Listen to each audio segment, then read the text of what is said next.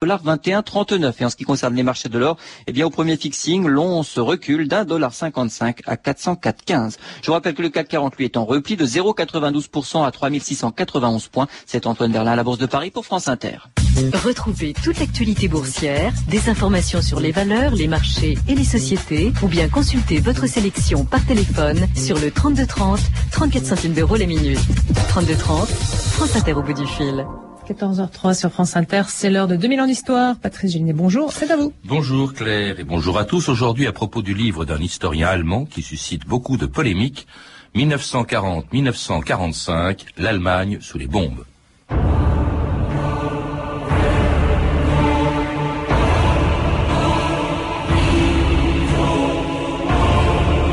Nous transformerons l'Allemagne en un désert, oui, en un désert. Winston Churchill en 1940.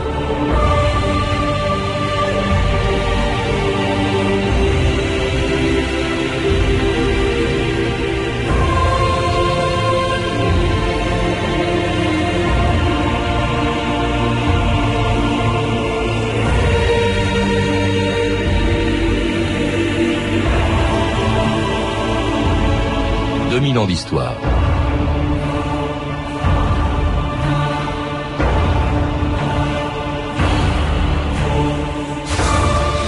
Le début de la Deuxième Guerre mondiale, en envoyant ses avions bombarder la Pologne, les Pays-Bas et l'Angleterre, Hitler ouvrait une boîte de Pandore et faisait sauter un tabou. Jusqu'en 1939, dans tous les pays belligérants, le développement de l'aviation de bombardement s'était heurté à une campagne de dénigrement qui, au nom de la morale, n'admettait pas que l'avion puisse être utilisé contre des populations civiles. Mais après les bombardements allemands sur Varsovie, Rotterdam et Londres, Churchill décida de lancer à son tour la Royal Air Force dans des opérations aériennes qui pouvaient aussi bien viser les usines d'armement et les moyens de communication de l'ennemi que ses populations civiles. Une stratégie de la terreur dont l'objectif avoué était de saper le moral des Allemands et de les dresser contre le régime nazi. C'est ainsi que pendant quatre ans, les avions anglais du Bomber Command et les forteresses volantes américaines ont déversé sur l'Allemagne des centaines de milliers de tonnes de bombes, tué plus de 600 000 personnes et réduit en cendres les plus grandes villes du Troisième Reich. Berlin, la ville la plus bombardée du monde. Berlin, la ville la plus punie du monde, parce que d'elle est sortie la plus grande misère du monde. Berlin qui a voulu le triomphe de la force, meurt aujourd'hui du triomphe de la force. Elle a voulu la mort des femmes et le cri des enfants. Elle les connaît aujourd'hui. Elle a voulu régner sur des villes mortes et elle agonise aujourd'hui à son tour avec ses plaies ouvertes et ses tripes à l'air. Laissez passer la justice de Dieu. François Dorcival, bonjour. Alors c'était, on vient de l'entendre, un commentaire sans état d'âme sur le bombardement de Berlin en 1945. Alors aujourd'hui, bien sûr, le ton ne serait plus le même. Et puis ces bombardements sur l'Allemagne suscitent même d'ailleurs des polémiques, hein, comme elle en a provoqué euh, lors de la parution en Allemagne d'un livre dont l'édition française vient de sortir aux éditions de Fallois, L'incendie de Jörg Friedrich.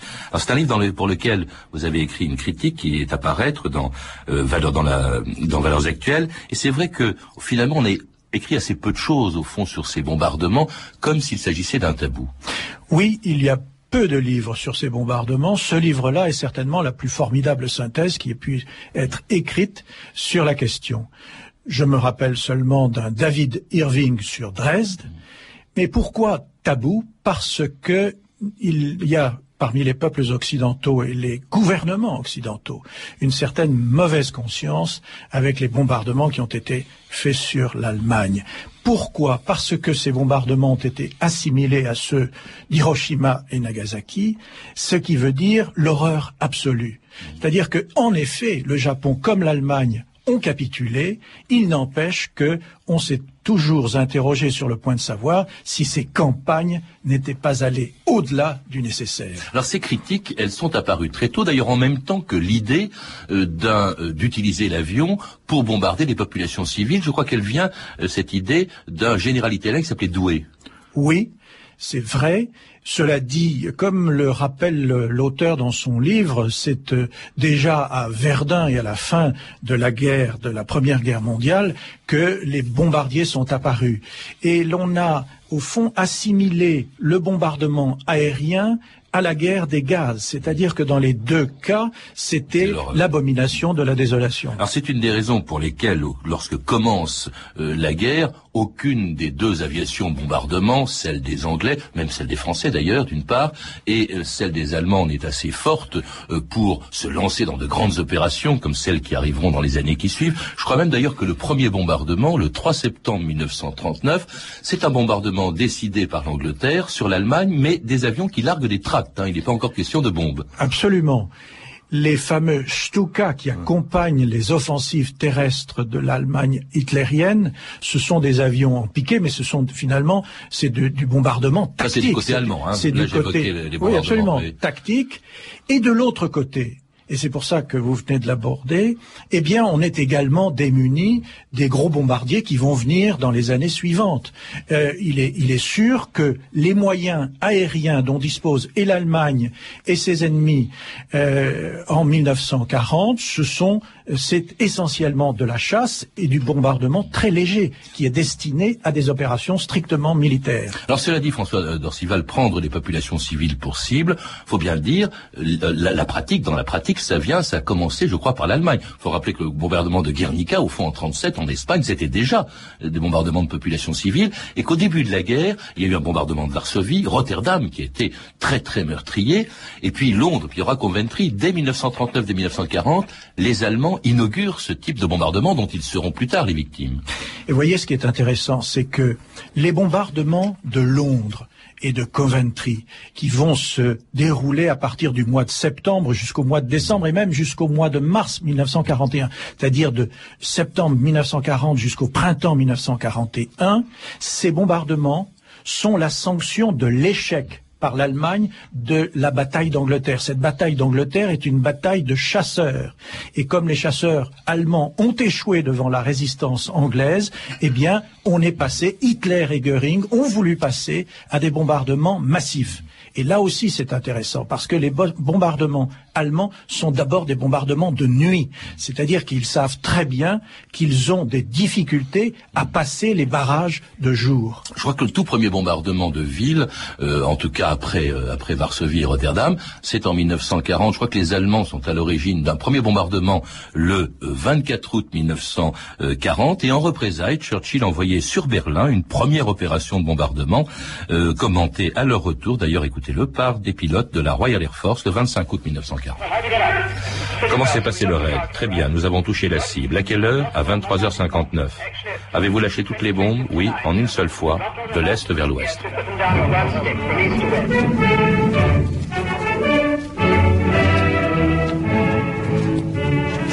Hermann Göring, chef de la Luftwaffe, le 7 septembre 1940.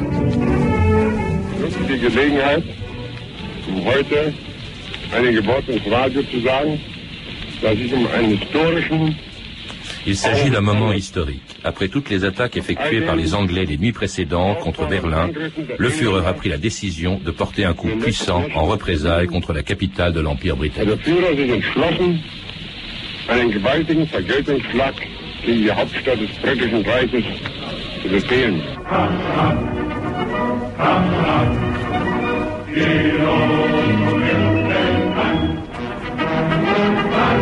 gefeit, Land an den fight, kommt auf Engeland. C'était une chanson allemande de la Luftwaffe évoquant les bombardements sur l'Angleterre qui commencent précisément, vous le disiez François Dorcival, en août-septembre, surtout en septembre 1940, après ce que euh, Goering disait. Et alors, euh, de leur côté, bien entendu, euh, Churchill est alors Premier ministre, lui décide d'en faire autant, mais au début, la RAF, la Royal Air Force et son Bomber Command, c'est-à-dire les forces de bombardement, ne sont vraiment pas du tout efficaces. Hein. Jusqu'en 42, on peut dire que ça a été des bombardements plus symboliques que réels. Ils vont même mettre trois années, trois ans, avant d'avoir les équipements qui permettent aux bombardiers euh, de traverser, d'une part, l'opposition de la chasse allemande extrêmement efficace, la DCA allemande qui l'est aussi, la FLAC, et donc d'atteindre leur, leur cible et leurs objectifs. Et avec des difficultés, parce que je vous coupe là, mais parce que on le précise aussi, on le voit bien dans le livre de Friedrich, hum. au début, je crois, euh, il y avait les, moyens de repérage, euh, le guidage était très imprécis, euh, au point d'ailleurs que je, crois que on, disait que 3% à peine des bombes atteignaient la cible dans un rayon de 10 km. Autrement dit, c'était, il n'y avait pas de cible précise. C'est peut-être ça qui a amené à ce qu'on a appelé d'ailleurs les opérations qui ont été très meurtrières pour la population civile, ce qu'on appelait le bombardement sur zone. Comme on ne pouvait pas atteindre un point précis, une usine par exemple, eh bien on bombardait toute la zone où elle se trouvait. il y a deux choses. Il y a le bombardement sur zone et il y a le bombardement massif. Vous savez, le 7 septembre 1940, c'est Hitler qui envoie 1000 avions sur Londres. Mais à l'époque, il y a 300 bombardiers et qui sont protégés et encadrés par 700 chasseurs. Ensuite, les Anglais, dans les années qui vont, qui vont venir, vont envoyer les bombardements, les bombardiers au-dessus du territoire allemand par centaines et jusqu'à dépasser le millier d'appareils. Et ils le font pour deux motifs. Pour ce que vous venez de dire, mais aussi parce que le bombardement va être massif sur zone et il va être terrorisant. Il va être terrorisant parce que ce sont des vagues de bombardiers qui se succèdent. Et c'est là où l'on en vient à une deuxième idée, c'est-à-dire que vous avez bombardement sur zone, que les Anglais appellent area bombing, et le moral bombing, c'est-à-dire le bombardement pour casser le moral. Hmm. Alors ça, l'artisan, le euh, celui qui en a l'idée, qui veut l'appliquer, c'est en 1942 le nouveau euh, commandant du Bomber Command, hein, euh, Sir Arthur Harris, maréchal de l'air britannique, qu'on surnommait Butcher Harris, c'est-à-dire Harris le boucher. Ça veut dire ce que ça veut dire.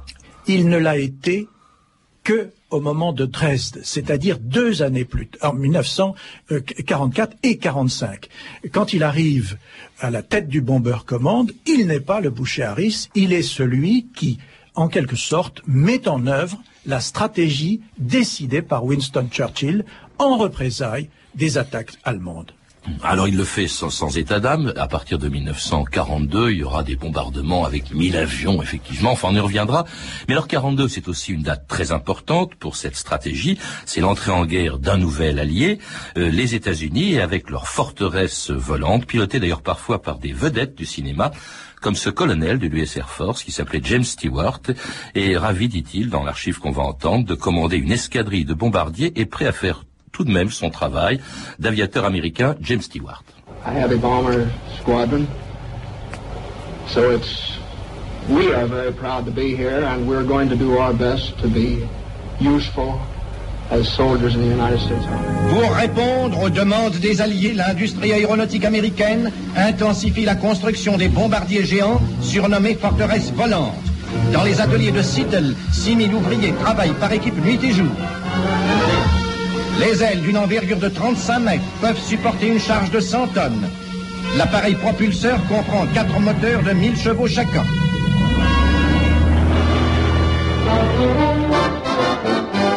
Coming in on a wing and a prayer. Coming in on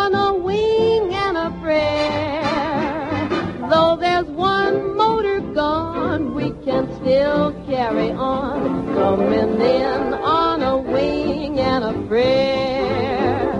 What a show, what a fight. Yes, we really hit our target for the night. How we sing as we limp through the air. Look below,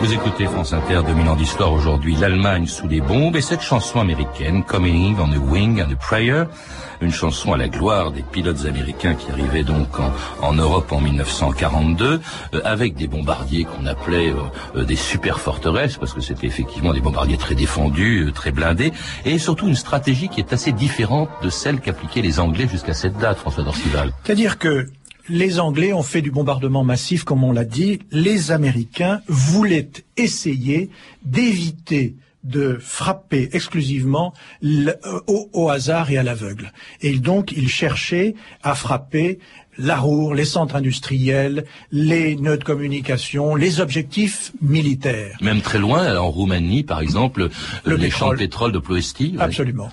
Et, tout, cela va en réalité se confondre dans l'immense bataille de, la l'au- de l'automne 1943 jusqu'à la fin 44 où toutes les villes de la Ruhr vont être ruinées par les vagues de bombardement. Alors avec des pertes importantes, par exemple, on visait aussi, c'était très important pour l'aviation, euh, des usines de roulement à billes à, Schweinfurt, je crois. Euh, là, il y a eu des pertes énormes. On, on les évoque rarement parce qu'évidemment les pertes en bas étaient infiniment plus importantes, mais c'était extrêmement dangereux d'être dans ces bombardiers, pas forcément pilote, mais aussi navigateur euh, dans ces bombardiers. François. Absolument. Et ce qui est euh, très frappant, un film d'ailleurs, euh, magnifique, a été tourné sur cette période, qui est le Memphis Belle. Et on vous rappelle dans ce film le danger de ces missions. En règle générale, une mission pour un avion, c'était entre 25 et 30 missions. Il ne dépassait pas ce quota.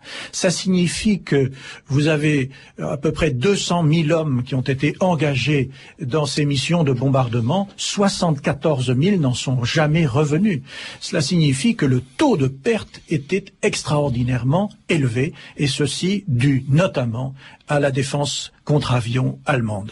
Cela dit, euh, les progrès techniques, si on peut parler de progrès dans ces cas-là, euh, font que les bombardements, les opérations de bombardement sont de moins en moins dangereuses. Il y en a beaucoup. Par exemple, euh, on, on arrive à conduire plus facilement euh, les grandes escadrilles de bombardement vers leur cible avec des appareils qu'on appelait le G, le hobo, je crois. Il y avait des leurres aussi pour euh, euh, troubler. On lançait des feuilles d'aluminium pour que les radars allemands ne parviennent pas à voir les, les grandes escadrilles. Euh, il y avait aussi très important la chasse. Jusqu'en 1943, je crois, les avions bombardiers qui quittaient l'Angleterre euh, n'étaient accompagnés par des chasseurs pour les protéger que jusqu'à la frontière allemande. Après, c'était fini. Les chasseurs étaient avaient un rayon d'action trop court. Et là, en 43, ça change. En 43, ça change, notamment avec l'allongement du rayon d'action d'un type de chasseur, et en particulier du Mustang, qui va être euh, l'escorte essentielle des avions. Il y avait donc deux obstacles qu'il fallait supprimer pour que ces raids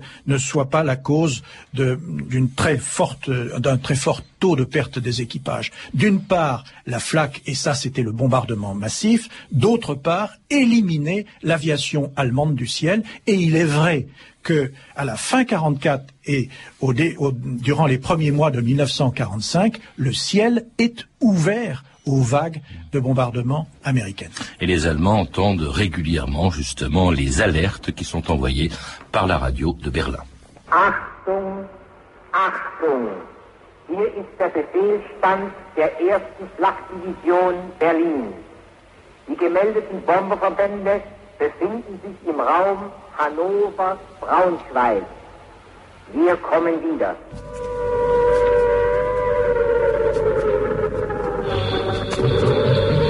Les Allemands maintenant le trac.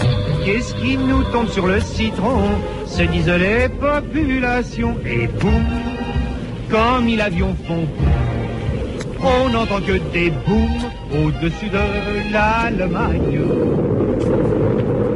Et c'était évidemment la radio de Londres, Jean Oberlé, qui évidemment prenait par l'humour ces bombardements qui frappaient les Allemands et qui n'avaient rien de drôle parce qu'ils étaient d'une violence inouïe, euh, notamment parce qu'ils enflammaient littéralement les villes. C'est ce qu'on appelait les tempêtes de feu, euh, François Dorcival. Les tempêtes de feu, des bombes incendiaires, euh, qui euh, au fond existaient pendant toute, toute la durée de la guerre, puisque y compris à Londres, les Allemands avaient largué des bombes incendiaires. Mais euh, l'intensification des campagnes de bombardement est allée euh, crescendo avec l'utilisation de bombes incendiaires, et notamment sur Dresde et Hambourg, les deux bombardements qui ont fait le plus de victimes et qui ont laissé le plus de traces dans la psychologie à la fois des Allemands, mais aussi euh, des- du commandement allié. Car c'est à ce moment-là que Arthur Iris a été euh, condamné et traité de boucher. On y reviendra, François Orcival, mais je voudrais qu'on rappelle quand même ce phénomène, parce que euh, j'ai, je crois que dans le livre de Jörg Friedrich, il y a plusieurs témoignages, enfin je crois, j'en suis sûr,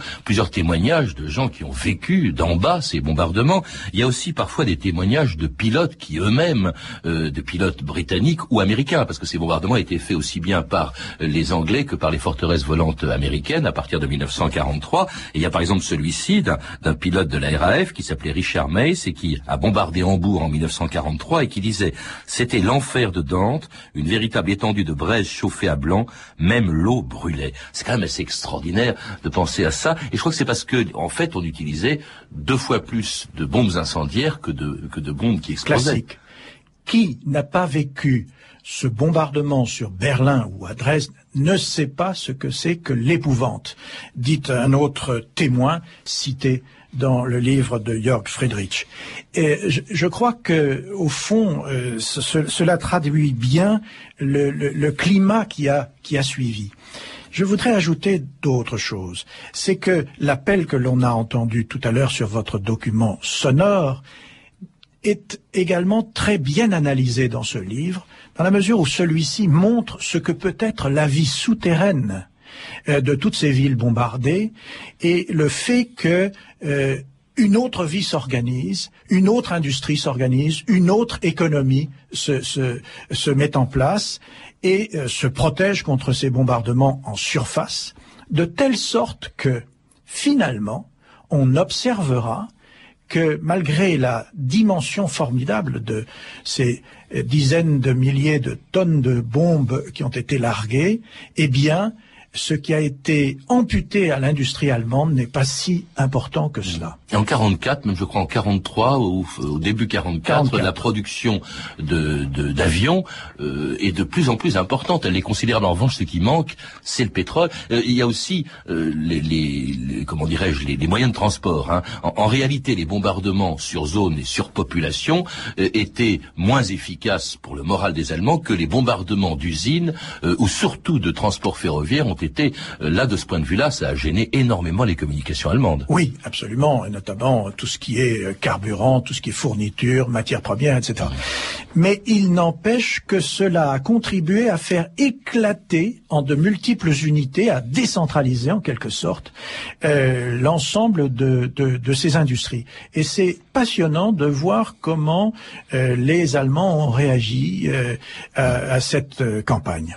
Alors, il y a eu, donc, vous les citiez, il y a eu, soit que ça commençait d'ailleurs le long de la Baltique avec des villes comme Lübeck euh, ou Rostock qui avaient été bombardées à la demande de ce fameux Harris, de ce maréchal Harris. Il y a eu Cologne euh, aussi qui a été très sérieusement bombardée. Il y a eu Hambourg euh, en, en 1943. Les bombardements de population et les bombardements sur l'Allemagne fléchissent considérablement en 1944, bien sûr. Le débarquement, euh, sa préparation, le débarquement allié en Normandie fait qu'on affecte énormément de bombardiers anglais et américains sur la Normandie. C'est elle d'ailleurs qui va subir des coups énormes, ainsi que beaucoup de ports français, je pense à Brest, au Havre, etc., qui ont subi le même sort.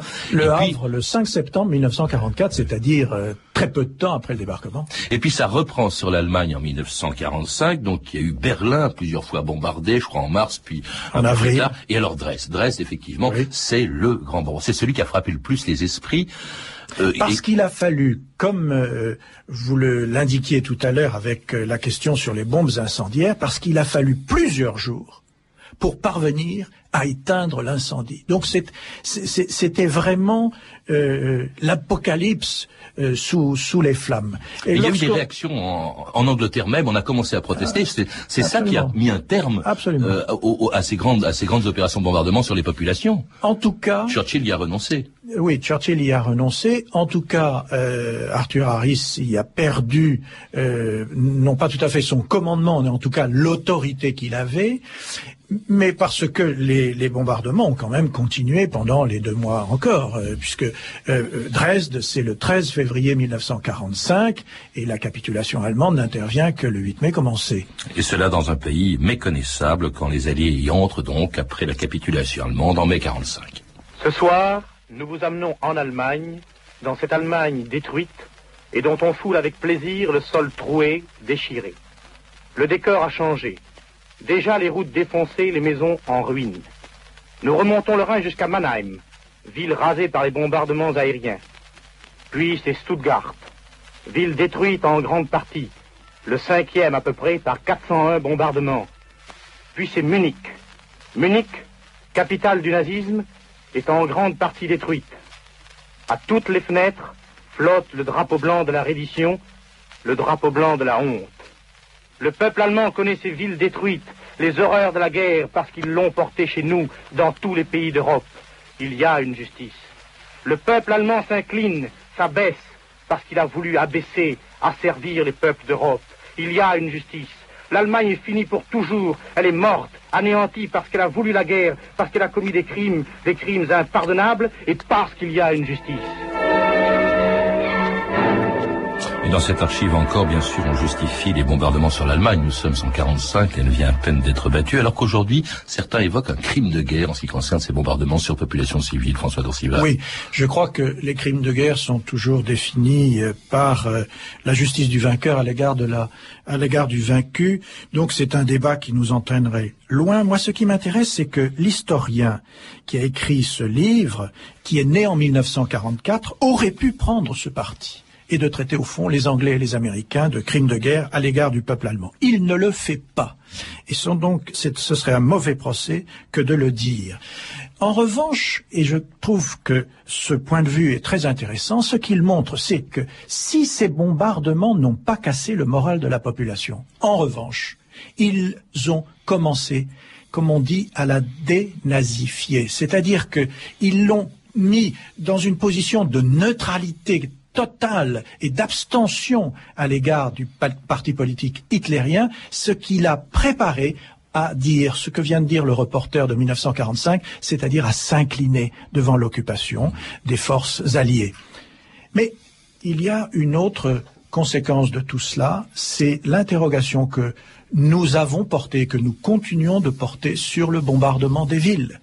Et pourquoi la dissuasion nucléaire est-elle euh, tellement terrorisante, c'est parce qu'elle s'adresse d'abord à un bombardement de ville.